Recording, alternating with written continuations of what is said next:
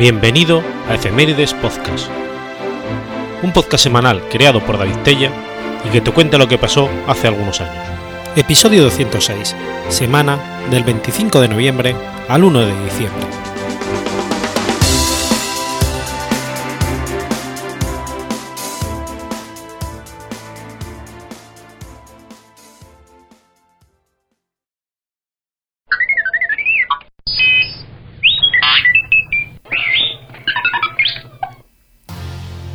25 de noviembre de 1929.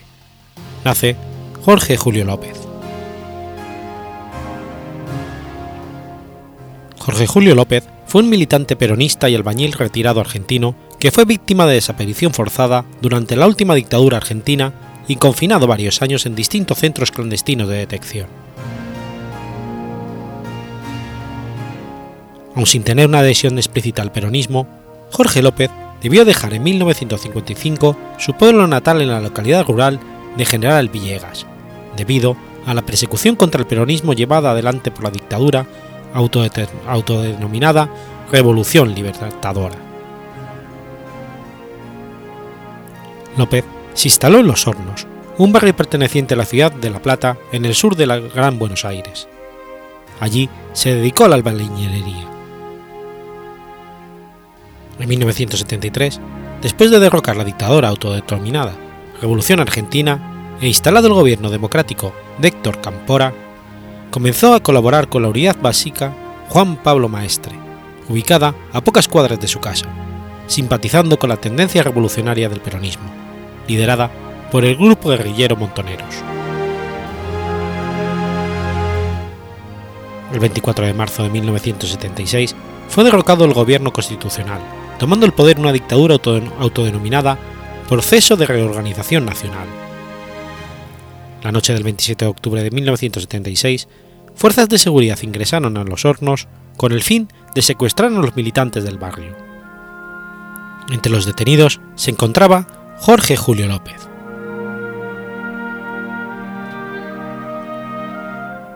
Las fuerzas que secuestraron a López y a las demás personas estaban bajo mando de Miguel Echcolanz, por entonces director de investigaciones de la policía bonaerense y mano derecha del entonces Ramón Camps, jefe de policía de la provincia. Como director de investigaciones, Echkolab dirigía los 21 centros clandestinos de detención que había instalado la policía provincial, para torturar, violar y eventualmente asesinar a las personas detenidas y hacer desaparecer sus cadáveres. La red de la Policía Provincial es conocida como el Circuito Camps. López estuvo detenido en cuatro centros clandestinos: Cuatrerismo, Pozo de Arana, la Comisaría Quinta y la Comisaría Octava. Allí sufrió torturas y presenció varios asesinatos, entre ellos los de dos compañeros de militancia en el barrio, Ambrosio Francisco de Marco y Patricia del Horto. El 4 de abril de 1977, cinco meses y cinco días después de haber sido secuestrado, López fue blanqueado, cuando el, dictador Jorge Rafael Videla dispuso formalmente su detección sin juicio en la Unidad Penal número 9 de La Plata.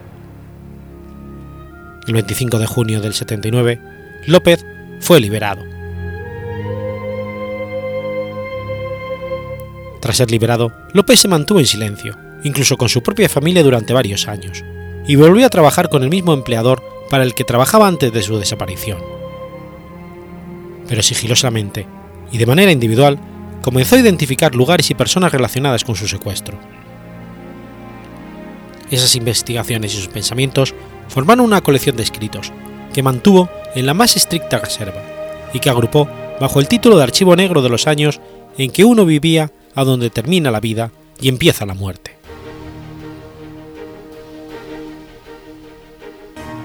Toda posibilidad de investigar su secuestro y castigar a los culpables se diluyó cuando los gobiernos de Raúl Alfonsín y Carlos Menem sancionaron las llamadas leyes de impunidad, que cancelaron los juicios por violaciones de derechos humanos, con las cuales López estuvo inicialmente de acuerdo.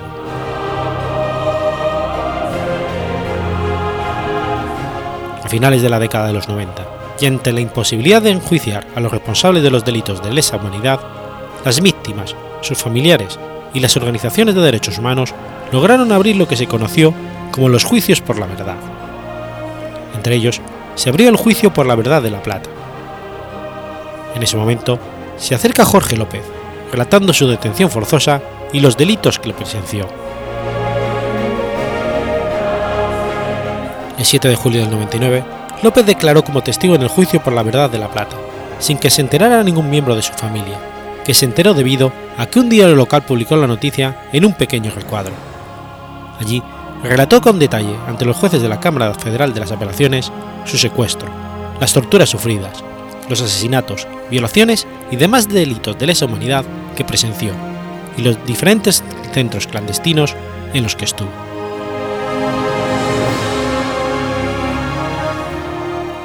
En el 2003, el Congreso de la Nación declaró la nulidad de las leyes del punto final y obediencia debida, sancionadas durante el gobierno de Alfonsín, y en 2006 la Cámara de Casación Penal, máximo tribunal penal de la Argentina, consideró que los indultos concedidos por el presidente Menemen eran inconstitucionales.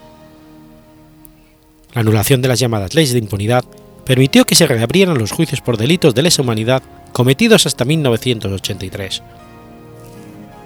El primero de esos juicios, reabiertos, fue el que se siguió contra Miguel Tzcolán, uno de los principales responsables de los delitos cometidos contra Jorge López.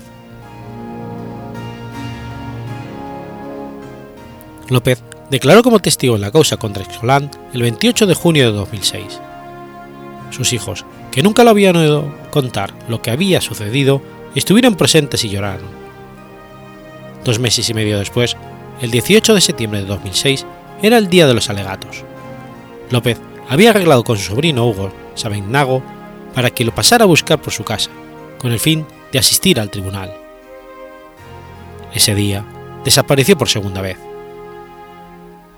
Al día siguiente, Escolán fue condenado a cadena perpetua por los delitos de lesa humanidad cometidos contra López y otras personas.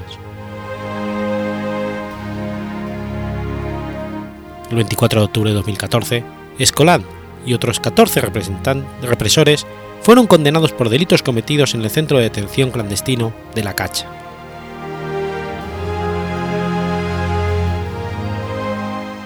El día que López desapareció, había quedado con su sobrino Hugo Sabignago para que lo pasara a buscar por su casa en los hornos para asistir al tribunal a escuchar los alegatos del juicio contra Escolán. Sin embargo, López salió de su casa sin esperar a su sobrino. Caminó varias cuadras y fue visto por varios testigos. La única persona que lo vio fue un vecino suyo, Abel Horacio Ponce, que lo vio parado en la calle 66 entre la verdulería y el local de Delap. La causa judicial formada para investigar la desaparición de Jorge Julio López fue asignada al Juzgado Federal número 1 de La Plata, a cargo del juez Manuel Blanco, hasta su muerte en el 2014. Llevó el número 16.060. Durante los primeros 18 meses la causa fue caratulada como desaparición simple y la investigación del hecho quedó a cargo de la policía bonaerense, la misma fuerza de la que Escolán había sido un alto funcionario. El 30 de diciembre de 2006, el entonces presidente de la Nación, Néstor Kirchner, habló por cadena nacional para referirse a las desapariciones de Jorge Julio López y Luis Guerrero, testigo en el caso de los crímenes de lesa humanidad de Luis Patti. Kirchner consideró que se trataba de secuestros realizados por grupos parapoliciales o paramilitares, integrados por la mano de obra desocupada, que buscaban enmendrar a jueces y testigos con el fin de frenar los juicios reabiertos y lograr una amnistía. Kirchner convocó a utilizar y mejorar los mecanismos de protección a testigos, así como actuar sobre la fuerza de seguridad para superar la descomposición que significó esa participación en la represión ilegal y recuperar capacidad investigadora a favor de la ciudadanía. En 2007, el presidente Kirchner recibió a la familia de Jorge López.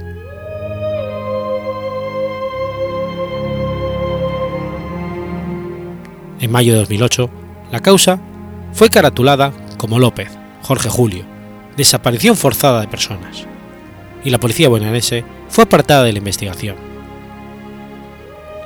Al momento de la desaparición de López, el gobernador de la provincia de Buenos Aires era Felipe Solá y su ministro de Seguridad, León Aslainian.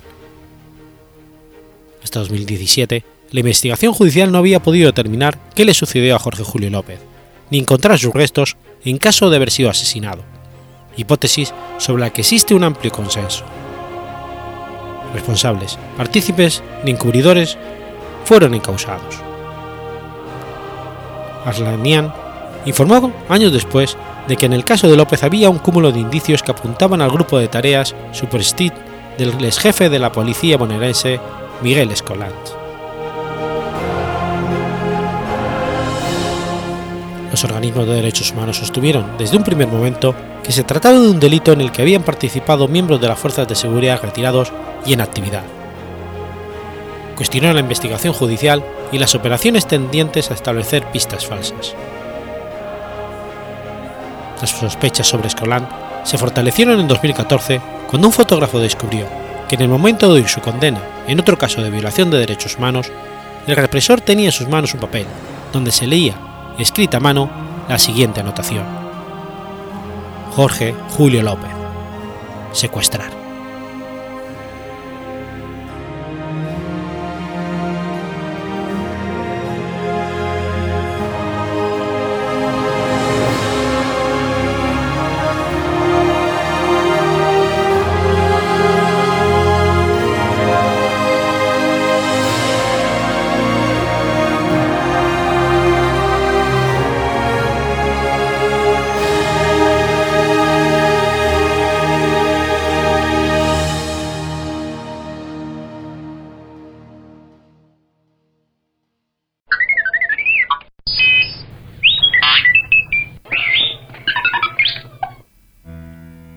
26 de noviembre de 1895. Nace William Griffith. William Griffith Wilson, también conocido como Will Wilson, fue el fundador de la Asociación Alcohólicos Anónimos junto con el Dr. Robert Smith, una comunidad de personas que en grupos de autoayuda se recuperan de su problema común, el alcoholismo. Wilson nació el 26 de noviembre de 1895 en Dorset, Vermont, hijo de Emily y Gilman Barrows Wilson. Él nació en el hogar y el negocio de sus padres, el monte Aulus Inn and Tavern. Su abuelo paterno, William Wilson, era un alcohólico que nunca volvió a beber después de una experiencia de conversión. Los padres de Wilson le abandonaron. Su padre nunca regresó de un viaje de negocios y su madre fue a estudiar medicina osteopática. Bill y su hermana estaban al cuidado de sus abuelos maternos, Fayette Griffin Griffin y Ella. Después de las dificultades iniciales, Wilson se convirtió en el capitán del equipo de fútbol de la escuela y el violinista principal de su orquesta. También sufrió una grave depresión a la edad de 17 años después de la muerte de su primer amor, Berta Bamford por complicaciones durante una operación.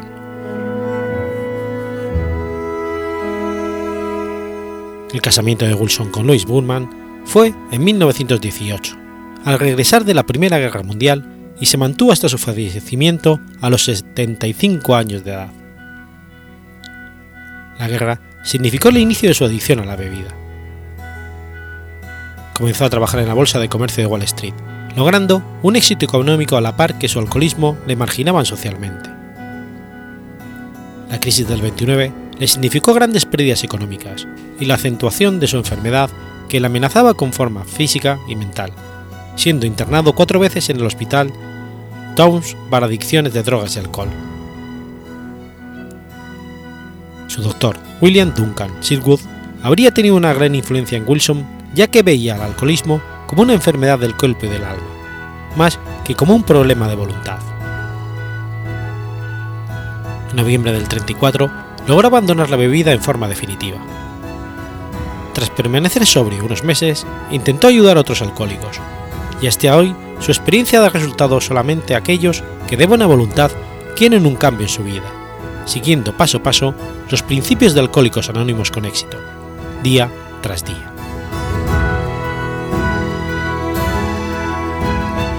El 10 de junio del 35, en un fallido viaje de negocios a la localidad de Akron, Ohio, en un intento de permanecer sobrio y no recaer en el consumo, comenzó a llamar a sacerdotes y pastores de iglesias para que le presentaran un alcohólico con quien conversar. Uno de ellos le dio el dato del Dr. Robert Holbrook Smith.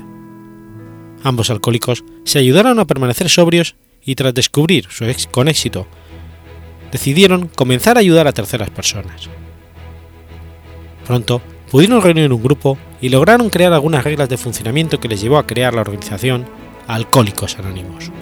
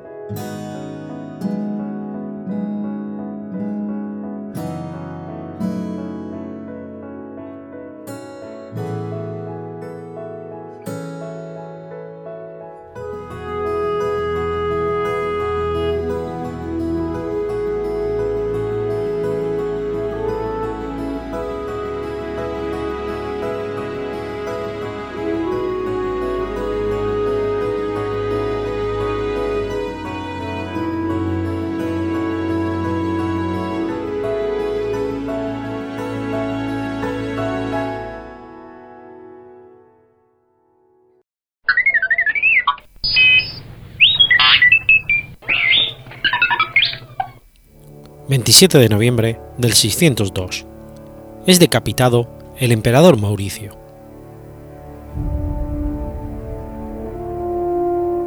Flavio Mauricio Tiberio, más conocido como Mauricio, fue un emperador bizantino del 582 al 602. A pesar de sus excelentes cualidades para el mando, solo pudo diferir por un tiempo la desintegración del gran imperio Justiniano I. Mauricio nació de una antigua familia romana o armenia, que se estableció en Capadocia y comenzó su carrera como soldado. Bajo el reinado de Tiberio II, fue nombrado comes de los Escubidores. Posteriormente pasó a dirigir las fuerzas militares en Oriente, haciendo un buen servicio contra los persas, a quienes venció en la batalla de Constantina, consiguiendo detener su avance en el Éufrates. Cuando regresó triunfante a Constantinopla, Tiberio le dio a su hija, Constantina, en matrimonio, y lo nombró su sucesor una semana antes de morir. Poco después de su subida al trono, Mauricio continuó con las operaciones militares contra los persas. El frente oriental se mantuvo incierto, con victorias y derrotas de ambos lados, hasta que en el 588 una invasión de turcos en Armenia, persa, empezó a inclinar la balanza en favor del emperador.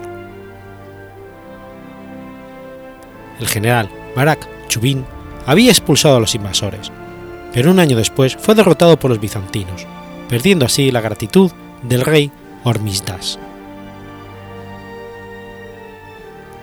Este fue finalmente depuesto y asesinado por los magnates en un golpe de estado en el 590, y en su lugar entronizaron a su hijo que pasó a ser Cosroe II pero no permaneció por mucho tiempo, ya que a su vez fue destronado por Baran Chubin, por lo que Cosroes se refugió en territorio bizantino.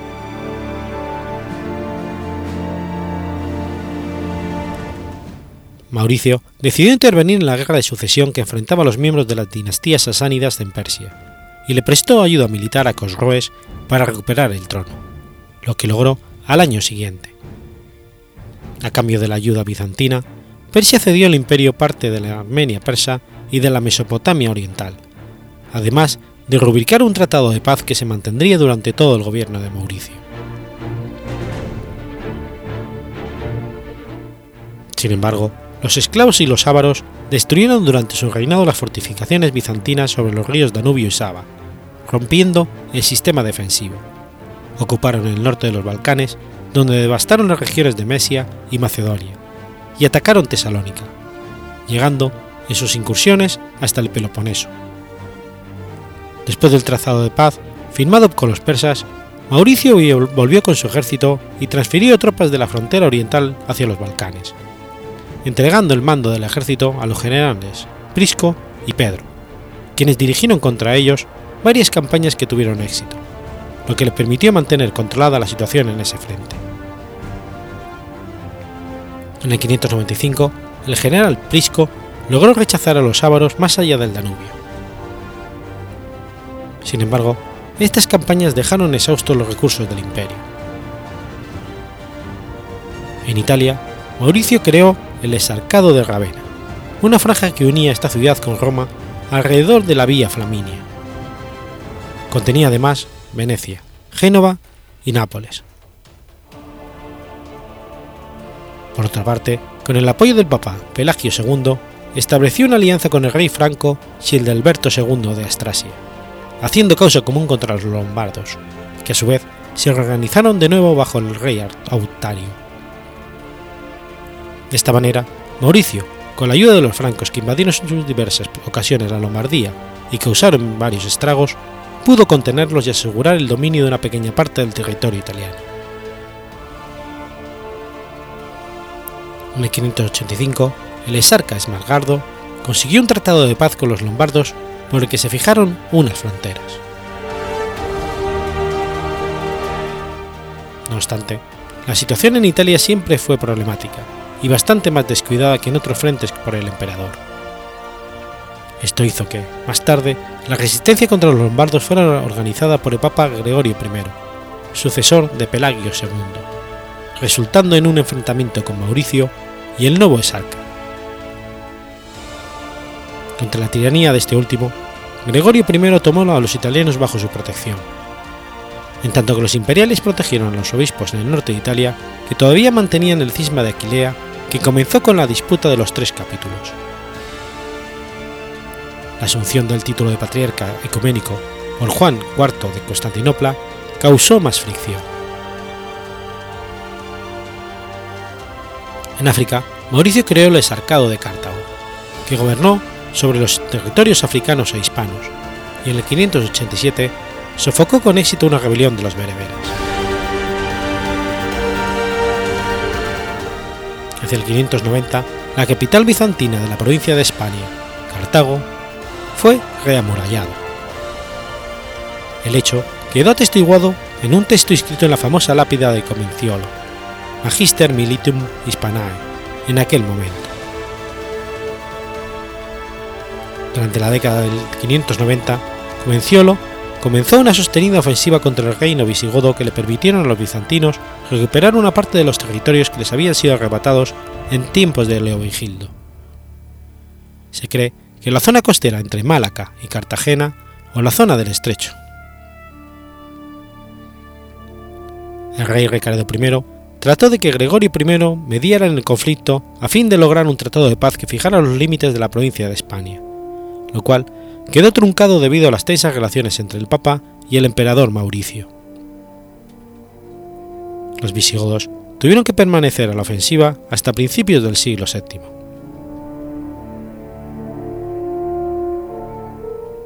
En política interior, Mauricio tomó importantes medidas para frenar la desintegración de su imperio. Reorganizó la administración y puso gran energía en la restauración del poder imperial. Mauricio pasó la historia por haber sido el creador de los exarcados. La autoridad civil y militar, al principio había sido dividida entre un praefectus praetorius y un magister milotium. Las dos posiciones fueron ahora concentradas en la figura de un gobernador o exarca, representante del emperador que asumía tanto el poder civil como el militar dentro del territorio. Este sistema se aplicó en las provincias occidentales de Italia y África, donde el dominio bizantino sobre estos territorios se estaba desintegrando y era parte de la descentralización de la autoridad de Constantinopla, que daría nacimiento a los temas. La importancia que concedía a los territorios de Occidente se hace evidente en el testamento que redactó en el 97, al sentirse gravemente enfermo, en el que legaba el gobierno de Constantinopla a su primogénito, Teodosio, en tanto que Tiberio, su segundo hijo, recibía el dominio de Italia y las islas occidentales, con sede en Roma.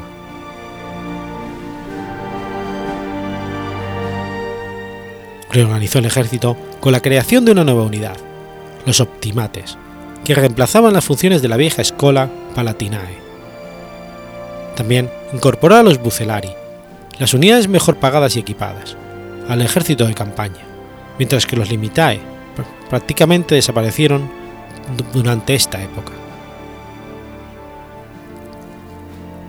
En el aspecto financiero, la maltrecha tesorería imperial obligó a Mauricio a establecer los gastos de la corte sobre la base de una estricta economía. Se ganó una reputación de parsimonia que le hizo muy impopular y llevó finalmente a su caída. Debido a las constantes guerras exteriores, para sostener estos gastos aumentó los impuestos. Los recortes financieros de Mauricio también recayeron sobre los aliados o federados del imperio, que como los gasánidas le ganaron la animadversión de estos, y que en un futuro cercano esta política resultaría fatal para Bizancio frente a la amenaza árabe. Durante el reinado de Mauricio, el imperio debió sostener guerras casi interminables en todas las fronteras. La escasez de fondos ocasionó varios levantamientos militares. Ya en 588 tuvo lugar un amontonamiento en Oriente, a causa de la reducción de las raciones militares, y en el 599 12.000 soldados bizantinos prisioneros fueron ejecutados por los ávaros al negarse al emperador a pagar un rescate.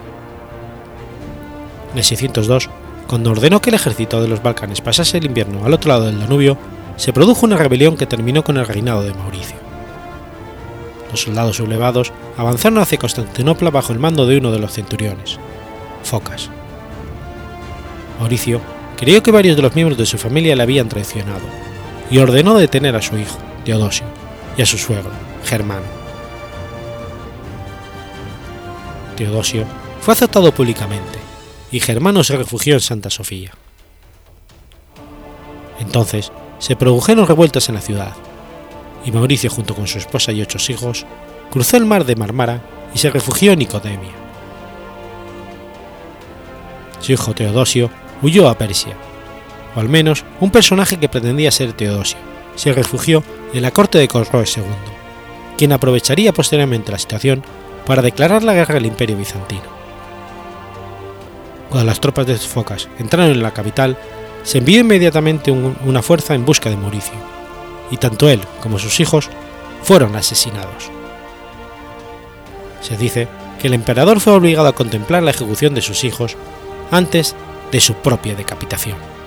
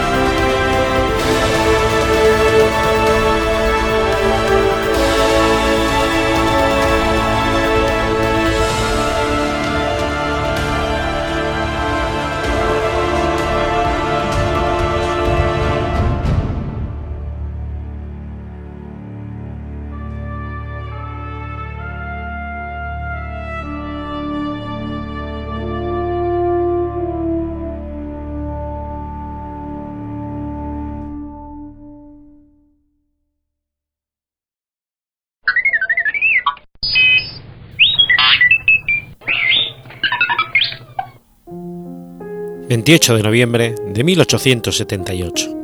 Muere Orson Hyde. Orson Hyde fue uno de los líderes del movimiento de los santos de los últimos días y miembro original del Quórum de los Doce Apóstoles. Se crió en la cercana Derby, Connecticut, bajo el cuidado de Nathan Weller. En 1819, cuando tenía solo 14 años, caminó desde Connecticut a Kirtland para cuidar de un pedazo de propiedad que Weller le había comprado. Mientras trabajaba como empleado del comercio minorista de Kirtland, Hyde se involucró con la Sociedad Reformada Bautista, también llamada Capvelitis, a través de la predicación de Sidney Ryan. Para el tiempo en que los misioneros de los santos de los últimos días, incluyendo Oliver Cowdery, estaban predicando en Kirtland, a finales de 1830, Hyde habló públicamente en contra de la Biblia mormona. Sin embargo, cuando su ministro Sidney Rigdon se unió a la Iglesia de Jesucristo de los Santos de los últimos días, Hyde escudriñó las aseveraciones de los misioneros hasta ser bautizado por el mismo Rigdon el 30 de octubre de 1831. Fue luego llamado a servir una sucesión de misiones para la Iglesia, acompañando a Hiram Smith, Samuel Smith y John Gould. En 1832 estuvo entre los primeros misioneros en Connecticut. Fue también uno de los primeros misioneros que predicaría en los estados de Maine y Massachusetts. En 1834 fue ordenado sumo sacerdote y formó parte ese mismo año del campo de Sion y su marcha. Hyde fue ordenado apóstol el 15 de febrero de 1835, uno de los llamados Doce Originales, estando en el quinto puesto de antigüedad. Una misión como apóstol junto con Herbert Kilball a Gran Bretaña de 1837 al 38 trajo como resultado la conversión de miles de personas a la nueva fe. A su regreso de Gran Bretaña, durante el periodo de persecución y disensión interna de la Iglesia, Hyde escribió que sentía que Dios había dejado de estar con la Iglesia. Dejó de ser miembro activo el 19 de octubre de 1838, junto con Thomas Marshall. Marshall explicó en una carta la razón de su separación de la Iglesia, documento que fue firmado tanto por él como por Hyde el 24 de octubre de 1838, mientras estaban en Missouri. Entre sus razones, contendían que los mormones habían organizado una compañía llamada los Danistas, quienes fanáticamente apoyarían a la cabeza de la Iglesia en todas las cosas, estuviesen mal o bien, y que vigilantes mormones y danitas habían incendiado y saqueado ciertas colonias en uno de los condados de Missouri. Marth y Hyde también alegaban que José Smith había planeado tomar posesión del Estado y que afirmaba que su gente tenía la intención de tomar los Estados Unidos, y últimamente el mundo entero.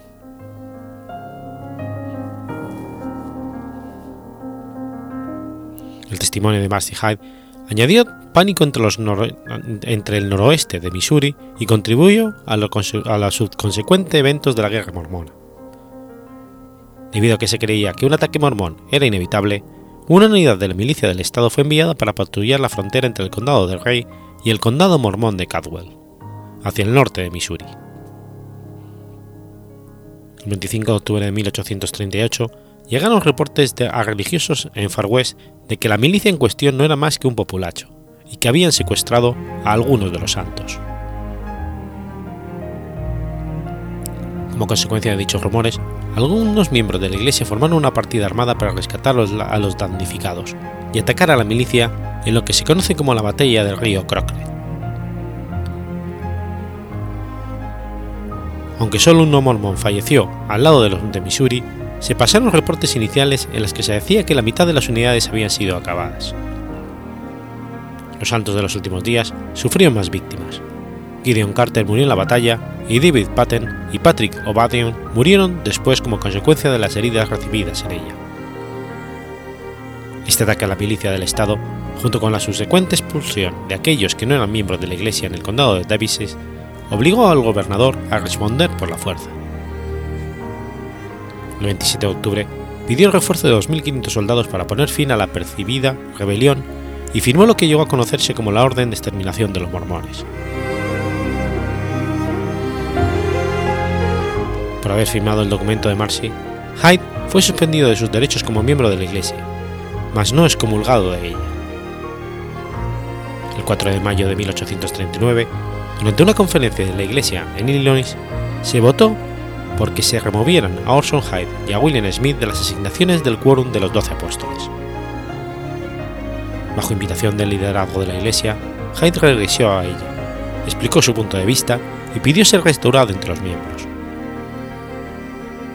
En la conferencia de otoño de ese mismo año, del 6 al 8 de octubre, los miembros votaron por la restitución total tanto de Hyde como de William Smith como apóstoles. Orson Hyde estaba vivo y era un apóstol en la iglesia para cuando Brian Young falleció, pero por razón de su suspensión en 1839, se comenzó a contar su duración de antigüedad como miembro del quórum desde esa fecha, en vez de desde 1835. Por esa razón, tras la muerte de Young en el 77, John Taylor fue llamado como su sucesor y presidente de la iglesia, y no Orson Hyde, quien hubiera tenido más antigüedad de no haber sido suspendido de la iglesia en el pasado.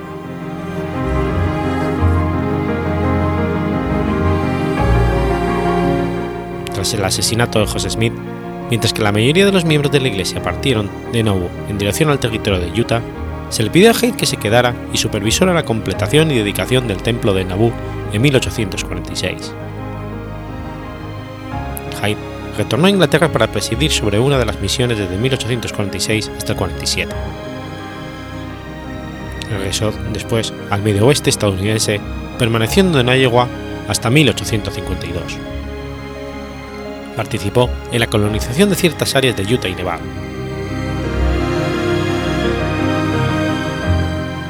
Orson Hyde se casó con Nancy Mirinda Johnson en Kilda, Ohio, en, el, en 1834. Luego, fue uno de los que practicó el matrimonio plural, teniendo ocho esposas adicionales a Nancy, con quien tuvo 32 hijos. Murió y fue enterrado en Spring City, Utah, el 28 de noviembre de 1878.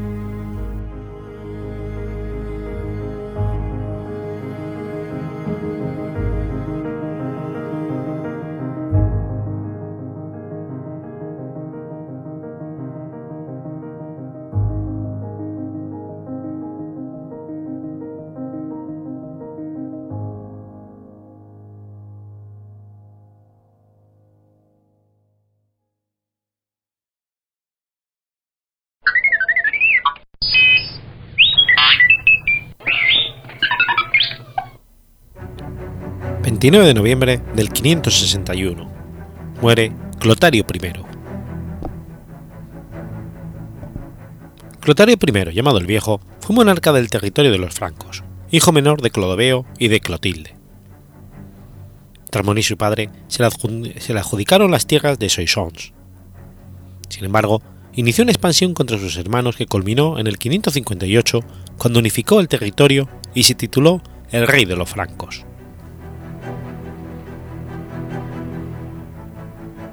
Clotario fue el quinto hijo de Clodoveo y su cuarta esposa, Clotilde. El nombre de Clotario significa gloria. Nació en torno al 497 en Soissons. A la muerte de su padre, el 27 de noviembre del 511, él recibió una parte del reino con sede en Soissons, la cual convirtió en su capital, las ciudades de Laon, Noyon, Cambrai y Maastricht, y el curso bajo del río Mosa. Pero él era muy ambicioso y se lanzó a reunificar los territorios francos bajo su manto. El reparto del Regnum Francorum, a la muerte de su padre en el 511, se hizo en función de los hijos habidos con sus dos esposas. Así, el mayor, Teodorico I, hijo de su primera esposa, recibió el territorio de Reims. Clotario recibió la parte norte del territorio. Childeberto I la parte central en torno a París, y Clodomiro recibió el sur con centro en Orleans.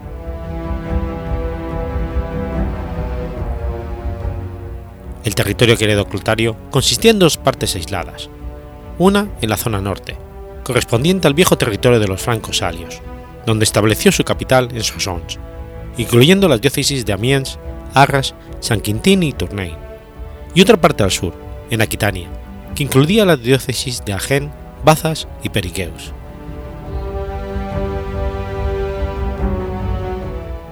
En el 516, Jundebaldo, rey de los burgundios, murió y su trono fue heredado por su hijo Segismundo, el cual se convirtió al catolicismo. Segismundo adoptó una política anti-arriana y por ello ejecutó a su hijo Sigerico, nieto del rey ostrogodo Teodorico. Segismundo lanzó una campaña contra los francos, pero fue pronto finalizada con el casamiento de Teodorico I, rey de Reims, con su degota, hija de Segismundo.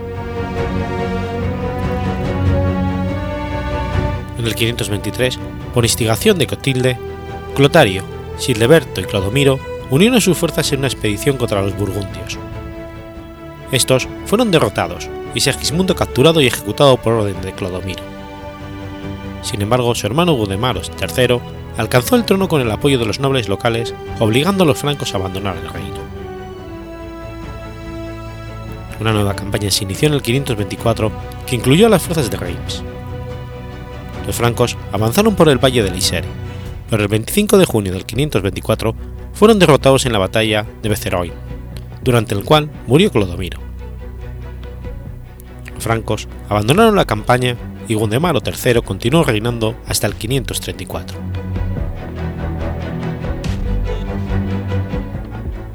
A la muerte de su hermano Clodomiro, Clotario se casó con su viuda, Ondioque, pero ni siquiera de este modo obtuvo el territorio de su hermano difunto, puesto que la ley sálica impuso la partición del reino entre los hijos de Clodomiro. Para evitarlo, Clotario se alió con Childeberto para organizar el asesinato de sus jóvenes herederos. De los tres hermanos, dos fueron asesinados, y el último renunció a su padre y escogió la vida monástica. Así, Clotario y Childeberto se pudieron repartir libremente el territorio de su hermano. En el 531 se casó con Radegunda, quien prefirió retirarse a un convento en vez de convivir a su lado, fundando la abadía Saint-Croix de Potiers, la primera abadía femenina de Europa. Fue canonizada como Santa Regunda. Clotario se volvió a casar en el 532 con Igonda y luego con su hermana Arnegonda.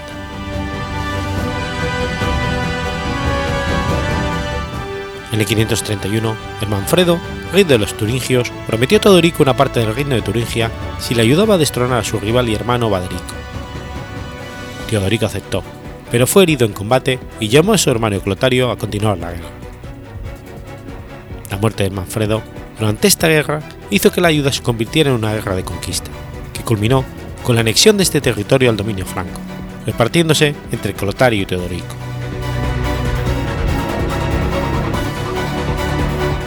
En el 532, Childeberto y Clotario ocuparon Autun con ayuda de Gundemaro III, con apoyo de los ostrogodos. Pero en el 534, la muerte de Atalarico generó una crisis de sucesión en el reino ostrogodo, principal aliado de los burgundios. Clotario, Teodoberto I y Childeberto aprovecharon la oportunidad para invadir el reino de Borgoña, ahora sin protección ostrogoda. Los burgundios fueron derrotados y conquistados, su reino dividido entre los tres gobernantes francos. Clotario recibió los territorios de Grenoble y de Die y poblaciones vecinas. La campaña contra los visigodos no fue tan exitosa. Algunos años antes los visigodos habían hecho incursiones contra los territorios francos. Clodoveo había recuperado algunas plazas e incluso envió a su hijo a conquistar territorios visigodos. Sin embargo, pese a algunos éxitos, Ontrán finalizó la campaña y regresó. Teodeberto continuó la guerra y logró tomar las plazas perdidas. En la primavera del 542, Childeberto y Clotario, acompañados por sus tres hijos, prepararon un ejército para la invasión de la España visigoda. Las fuerzas francas tomaron Pamplona y Zaragoza, pero finalmente fueron rechazados y hubieron de abandonar la península ibérica. En el 537 estalló un conflicto entre el Imperio Romano de Oriente y el Reino Ostrogodo. Para garantizar la neutralidad de los francos en el conflicto, el rey Vitigés ofreció Provenza, que los reyes franceses se repartieron. Clotario inició en el 555 una campaña contra los sajones localizados en el valle alto de Weser, Elba y la costa del Mar del Norte, que acabó con la exigencia del rey del pago de un tributo anual. Entre el 555 y el 56, los sajones volvieron a rebelarse, quizás instigados por Childeberto. Clotario prefirió el parlamento y, y evitar una masacre si aceptaban una demanda de continuar pagando el tributo a pesar de un rechazo anterior. Pero sus hombres, belicosos y ávidos de batalla, impugnaron la decisión. Las conversaciones se terminaron cuando los soldados francos obligaron al rey a plantar batalla a los sajones. Después de una sangrienta campaña, los sajones y los francos hicieron la paz. Clotario intentó tomar ventaja de la enfermedad de Teodorico, tratando de ocupar su reino con la ayuda de Childeberto. Sin embargo, Teodeberto, que estaba entonces ocupado en tomar Arles, se unió a las fuerzas de su padre Teodorico, pero el rey murió unos días después. Con el apoyo de sus vasallos, Teodeberto logró mantener su reino y contuvo sus tíos. Childeberto y Teodeberto se unieron y declararon la guerra a Clotario e inicialmente le derrotaron, obligándole a huir. Clotario fue sitiado, pero una providencial tormenta causó confusión entre las tropas aliadas que vieron obligados a abandonar el sitio y hacer la paz con Clotario. Años después, Teodebaldo, sobrino nieto de Clotario, murió sin hijos en el, 50, en el 555. Clotario de inmediato fue a Metz para tomar posesión del reino, pero bajo la ley de los francos tuvo que compartir con su hermano Childeberto. Se casó con Uldetrade, viuda de Teodebaldo, lo que le aseguró la sucesión tranquila del reino de Reims, así como una alianza con los lombardos. Uldetrade era hija del rey Guacho.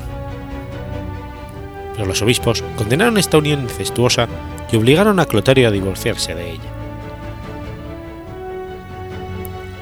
La expansión de Clotario le llevó a enfrentarse a Audevernia, una rica región que había resistido, hasta ahora, a visigodos y francos.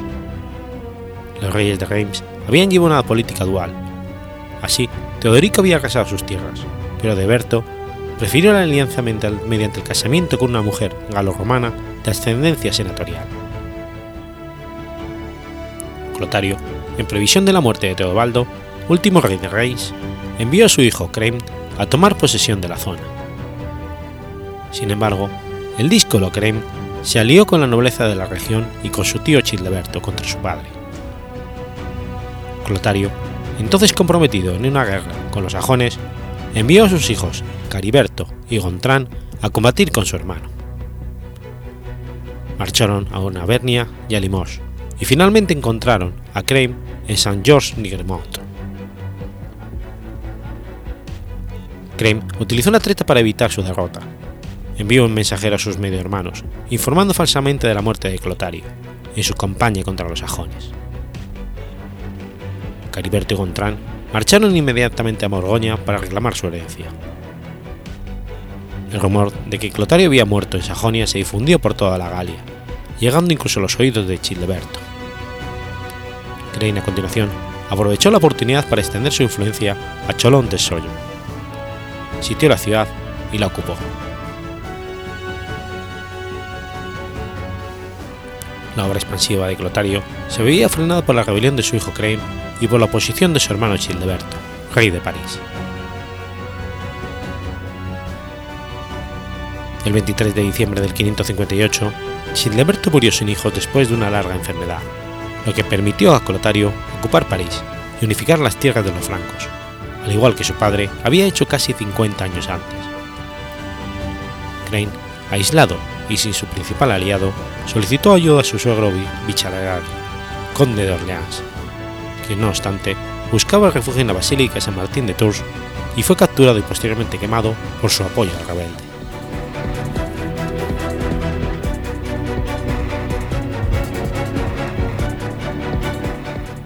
El 1 de septiembre del 559, con la ayuda de los bretones dirigidos por Conomor, lugarteniente de Childeberto, Crane saqueó y destruyó un gran número de lugares que pertenecían a su padre, Clotario, acompañado por su hijo Chil, Chilpiequerico, abandonó Dommenech, donde llegó en noviembre o diciembre del 560. Durante la batalla, que se encuentra cerca de la costa, Conomor fue derrotado y muerto cuando trataba de huir. Conomor era dueño de propiedades a ambos lados del canal, por lo que Crane intentó ir de Kelotario para refugiarse en Inglaterra. Crane huyó por el mar con su esposa e hijas. Posteriormente fue capturado y condenado a muerte inmediatamente. Encerrado en una cabaña con sus esposas e hijas, fueron estrangulados y quemados. Lotario, abrumado por el remordimiento, se fue a Tours para implorar el perdón en la tumba de San Martín de Tours, y murió poco después en el Palacio Real en Compiègne.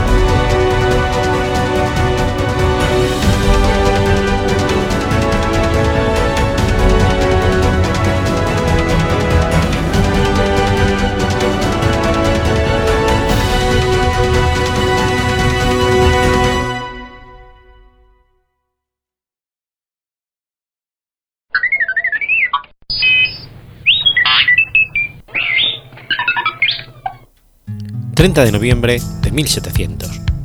Ocurre la Batalla de Narva. La Batalla de Narva fue una de las primeras batallas en la Gran Guerra del Norte en la cual el ejército sueco del rey Carlos XII venció al ejército ruso del zar Pedro el Grande en Narva. El resultado de la batalla fue una contundente victoria sueca basada en razones tácticas.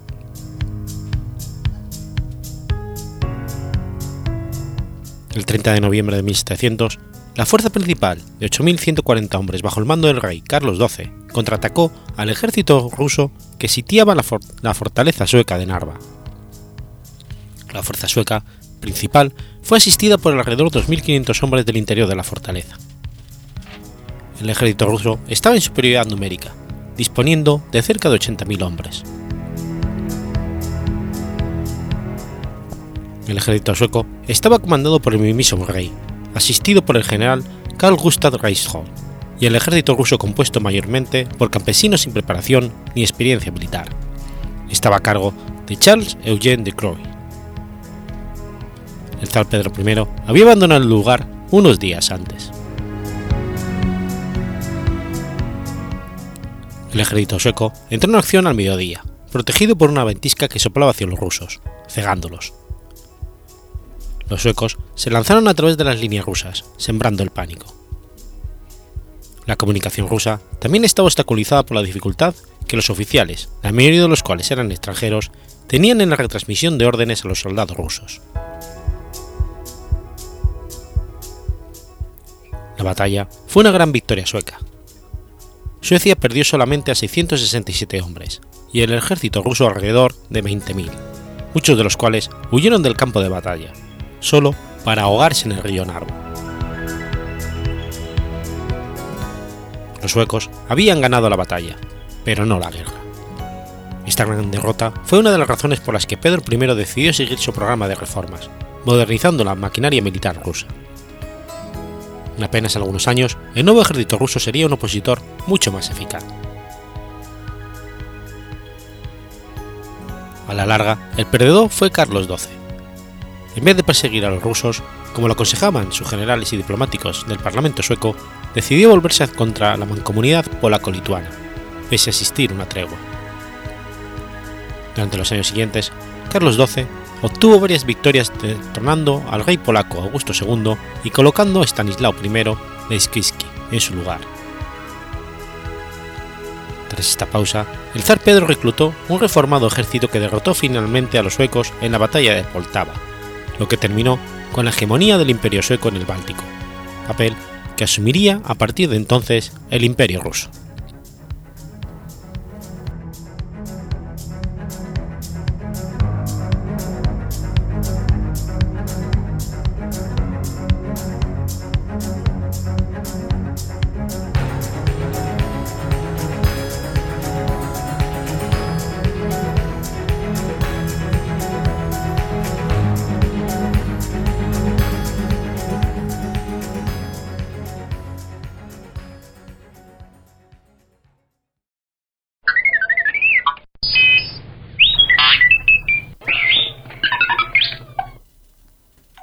1 de diciembre de 1812.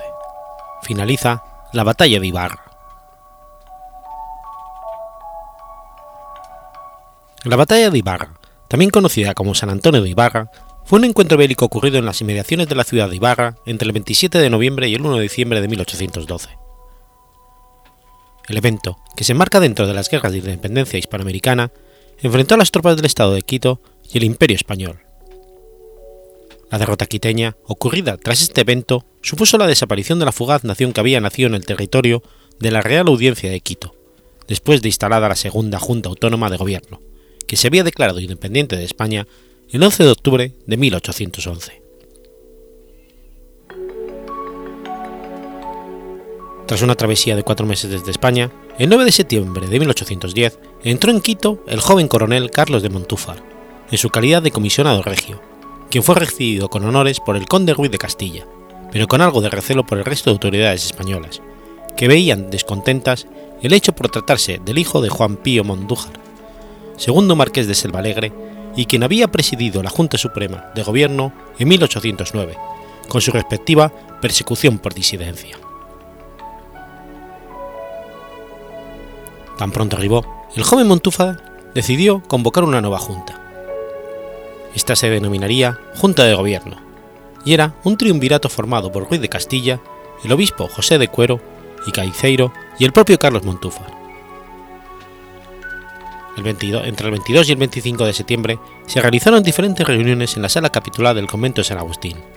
En la misma se eligieron los miembros y representantes de la ciudad de la Junta Superior de Gobierno. Para esta elección se tomó en cuenta los tres estamentos, como en Francia, el clero, la nobleza y el pueblo llano, debiéndose componer entonces de un diputado por cada cabildo de la Real Audiencia, dos del clero, dos de la nobleza y uno de cada barrio importante de la ciudad de Quito, escogidos estos últimos por el método de electores. El 9 de, el 9 de octubre de 1810, la Junta de Gobierno, que fue originalmente leal a la corona hispana, volvió a declarar que no obedecería al virrey de la Nueva Granada, reivindicando los valores de la Junta del 10 de agosto de 1809. Y dos días después, el conde Ruiz de Castilla, representante de la corona, fue obligado a renunciar a la Junta, que se declaró independiente ese mismo día. El general Toribio Montes había llegado de España en calidad de presidente de la Real Audiencia de Quito y comandante general de las huestes realistas en el reemplazo de Joaquín Molina, quien había perdido la confianza del virrey de Perú, José Fernando de Abascal. Montes, un sagaz veterano de guerra, recibe el apoyo incondicional de sus superiores y procede a formar un ejército para recuperar los territorios de Quito, consistente en tropas frescas reclutadas en Panamá, Lima y Guayaquil. Además, se le asignó una cantidad de 100.000 pesos, extraídos de la caja del Tesoro de Lima. Montes contaba con un ejército disciplinado, que después de sortear una serie de obstáculos menores en Sierra Centro, ingresa en la ciudad de Quito el 8 de noviembre de 1812, donde tiene lugar la llamada Batalla del Panecillo, contra las tropas de Carlos de Montúfar. Al mismo tiempo, el gobierno quiteño presidido por Cuero y Queiceiro convoca con carácter de urgencia a todos los diputados idóneos, comprendidos entre los 16 y 50 años de edad, para la movilización y defensa de la nación en la ciudad de Ibarra, ya que habían perdido Quito en manos realistas. Ordena además la ejecución de espías y traidores, e invoca a los bandos internos de la reconciliación y la paz amenazada por un enemigo común. Toribio Montes, por su parte, dispuso que el brigadier Juan Samano se dirigiese hacia el norte y, persiga a las tropas quiteñas hasta el aniquilamiento y destrucción total de los insurrectos. El escuadrón quiteño organizó la resistencia en las inmediaciones de la ciudad de Ibarra, ocupando las alturas de Loma de Soles, Villavista Alta, Loma de los Callipicos y de los Óvalos, sin descuidar otras posibles líneas de operación enemigas en dirección a Zuleta y al centro urbano de la ciudad.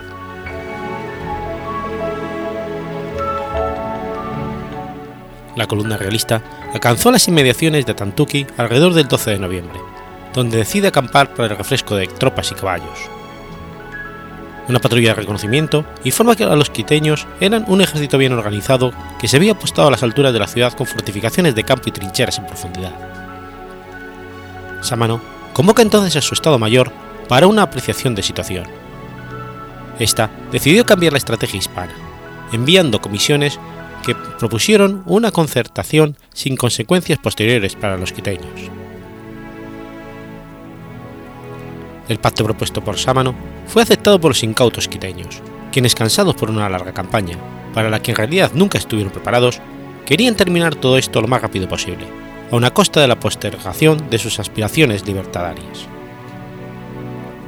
Ambos ejércitos marcharon juntos, y aunque el viaje debía terminar en Ibarra, donde firmarían los respectivos tratados, los jefes realistas estudiaron en detalle a las tropas quiteñas lideradas por Pedro de Montufar y decidieron pernoctar en San Antonio, alegando que las tropas estaban cansadas, incumpliendo el ofrecimiento de concentrarse en Ibarra, conforme había acordado previamente con Montufar.